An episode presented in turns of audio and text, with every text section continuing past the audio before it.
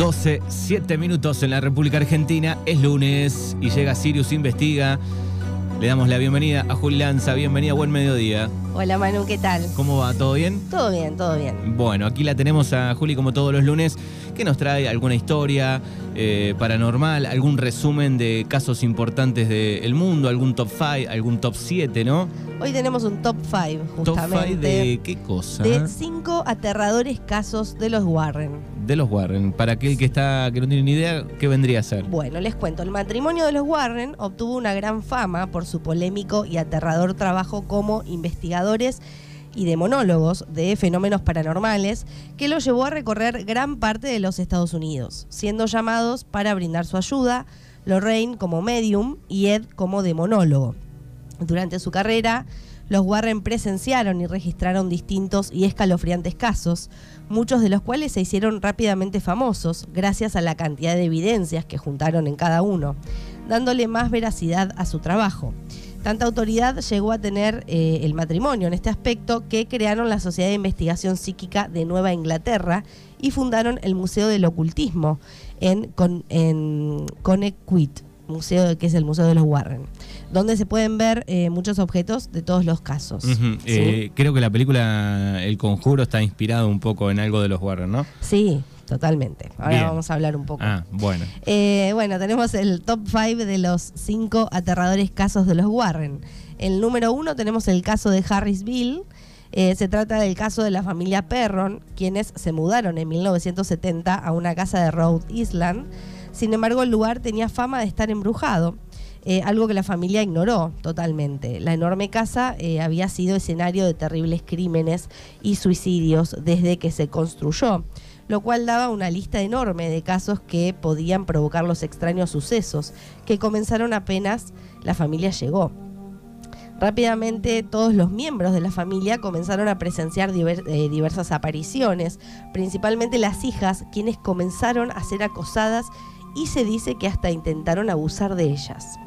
Cuando se buscó la ayuda del matrimonio de los Warren, llegaron con todo su equipo para intentar descubrir el motivo de aquella fuerza maligna. Y lo que descubrieron fue que en gran parte provenía de un suicidio ocurrido en el siglo XIX, donde Bathsheba Sherman, una mujer que supuestamente había sido una bruja, se había quitado la vida colgándose de un árbol en el jardín. Bien, ahí está, en el puesto número 5. O Eh, 1. Uno, el puesto número uno, el caso Harrisville. Bien. En el caso número 2 tenemos Amityville. Amityville, son todos parecidos los lugares. Este caso seguramente es el más conocido de los Warren, ya que ha tenido diversas adaptaciones al cine, y no es para menos, ya que se podría considerar el más aterrador de todos. La familia Lutz se mudaría a una casa en Long, en Long Island, donde muy pronto comenzarían los problemas. El ambiente tenía un aire frío que no se podía sacar, muebles que se movían solos, olores fétidos y extraños fluidos salían del suelo. La familia fue tildada de mentirosa, por lo que se sometieron al polígrafo y lo pasaron con éxito. Fue entonces que llamaron a los Warren y lo primero que salió a la luz fue el escalofriante caso que tuvo lugar antes de que la familia llegara. Sus residentes originales habían muerto asesinados ahí, pero no por un criminal, sino por Ronald, el hijo mayor de la familia, quien les quitó la vida con un rifle. Según los Warren, esto había desencadenado la presencia de un espectro demoníaco que moraba en la casa con la forma de un niño. Wow. Así Fuerte. que tenías un problema y lo llamabas. Sí, sí, en esa época era, era muy común. Estamos ¿no? hablando del 20 y pico, 30. En, o antes. en este caso, bueno, creo que fue eh, 1900. Bueno, el caso Harrisville fue en 1970, así que este capaz que está cerca, la verdad. Ah, Bueno, pero es por ahí, desde el 20 y pico para acá, digamos, Sí, ¿no? sí, sí, De ahí sí, en por adelante. supuesto. Bien, así que ahí está la historia número 2. La historia número 2, el caso Amityville. Y el caso número 3 es el caso de Annabel, muy, muy famoso. Eh, una familia contactó a una medium por extraños sucesos ocurridos en su hogar. ¿Cuál era el problema? Una muñeca que aparentemente tenía conciencia propia. En ocasiones, eh, eh, a pesar de haberla dejado en algún lugar, aparecía en otro. Se le adjudicaban unas extrañas notas que aparecían sin que nadie las hubiera escrito. Parecían notas de socorro o pidiendo ayuda para alguien más. Según cuentan, en cierta ocasión apareció cubierta de sangre. La medium aseguró que se trataba del espíritu de una niña de 7 años que había sido asesinada y se había introducido en la muñeca. Eh, sin embargo, cuando los Warren llegaron a examinar el caso, decretaron que aquello no era cierto. Según ellos, no se trataba de ninguna niña, sino de un demonio. Tal vez no pudieron hacer nada con, con este demonio, por lo que para liberar a la familia decidieron llevarse a la muñeca con ellos. Menos mal. Sí, de hecho la muñeca se encuentra en el museo. Está en el museo. Sí, sí, se- está- hay fotos, se puede ver. La muñeca original de Anabel. Me imagino que debe estar encerrada en un vidrio. Eh, Sí, está en una caja de cristal encerrada, que hace, no me acuerdo, hace como un año, por ahí, creo que un año. Sí. Eh, se había escapado supuestamente la muñeca, había todo un, un revuelo con esa noticia de... Pero está ahí, por suerte. Sí, sí, está ahí. Bien. Sí, sí. Hay más de una muñeca igual de esas, no, Sí, no solo está Anabel, hay Sí, otras. eh, dan miedo verlas ya. Sí, la verdad que a mí no me gustan ese tipo de, de cosas, de muñecas. Bueno, esa es la historia número 3. La historia número 3, el caso de Annabel. Después, en el caso número 4, tenemos el caso Enfield. Eh, este tiene la fama de haber sido el caso más documentado de la historia, en cuanto a sucesos paranormales se refiere. Eh, y fue un aterrador caso eh, ocurrido en la casa de Peggy Hodgson, y el caso no era acerca de una aparición, sino de su propia hija, Janet, una pequeña de 11 años. Cuando los Warren llegaron, le- lo presentaron, lo presenciaron, eh, la niña hablaba con la voz de un anciano, y no solo eso, no hablaba como si no fuera Janet, sino que se llamaba a sí misma como Bill Hilkins, un hombre que había muerto en la casa mucho tiempo atrás.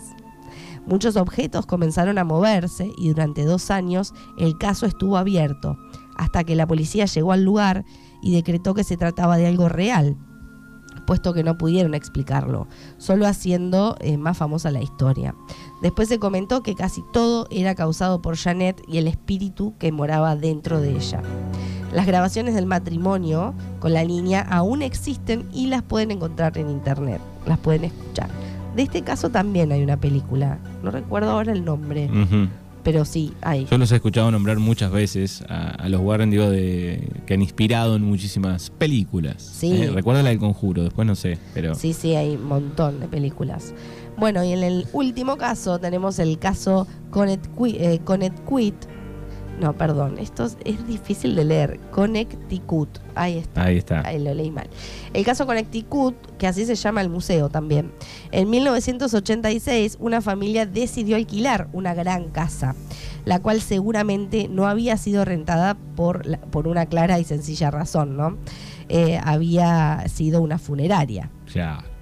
Eh, cuando la familia llegó y exploró el lugar, encontró que la casa aún tenía el mortuorio en el sótano y un mausoleo en el exterior.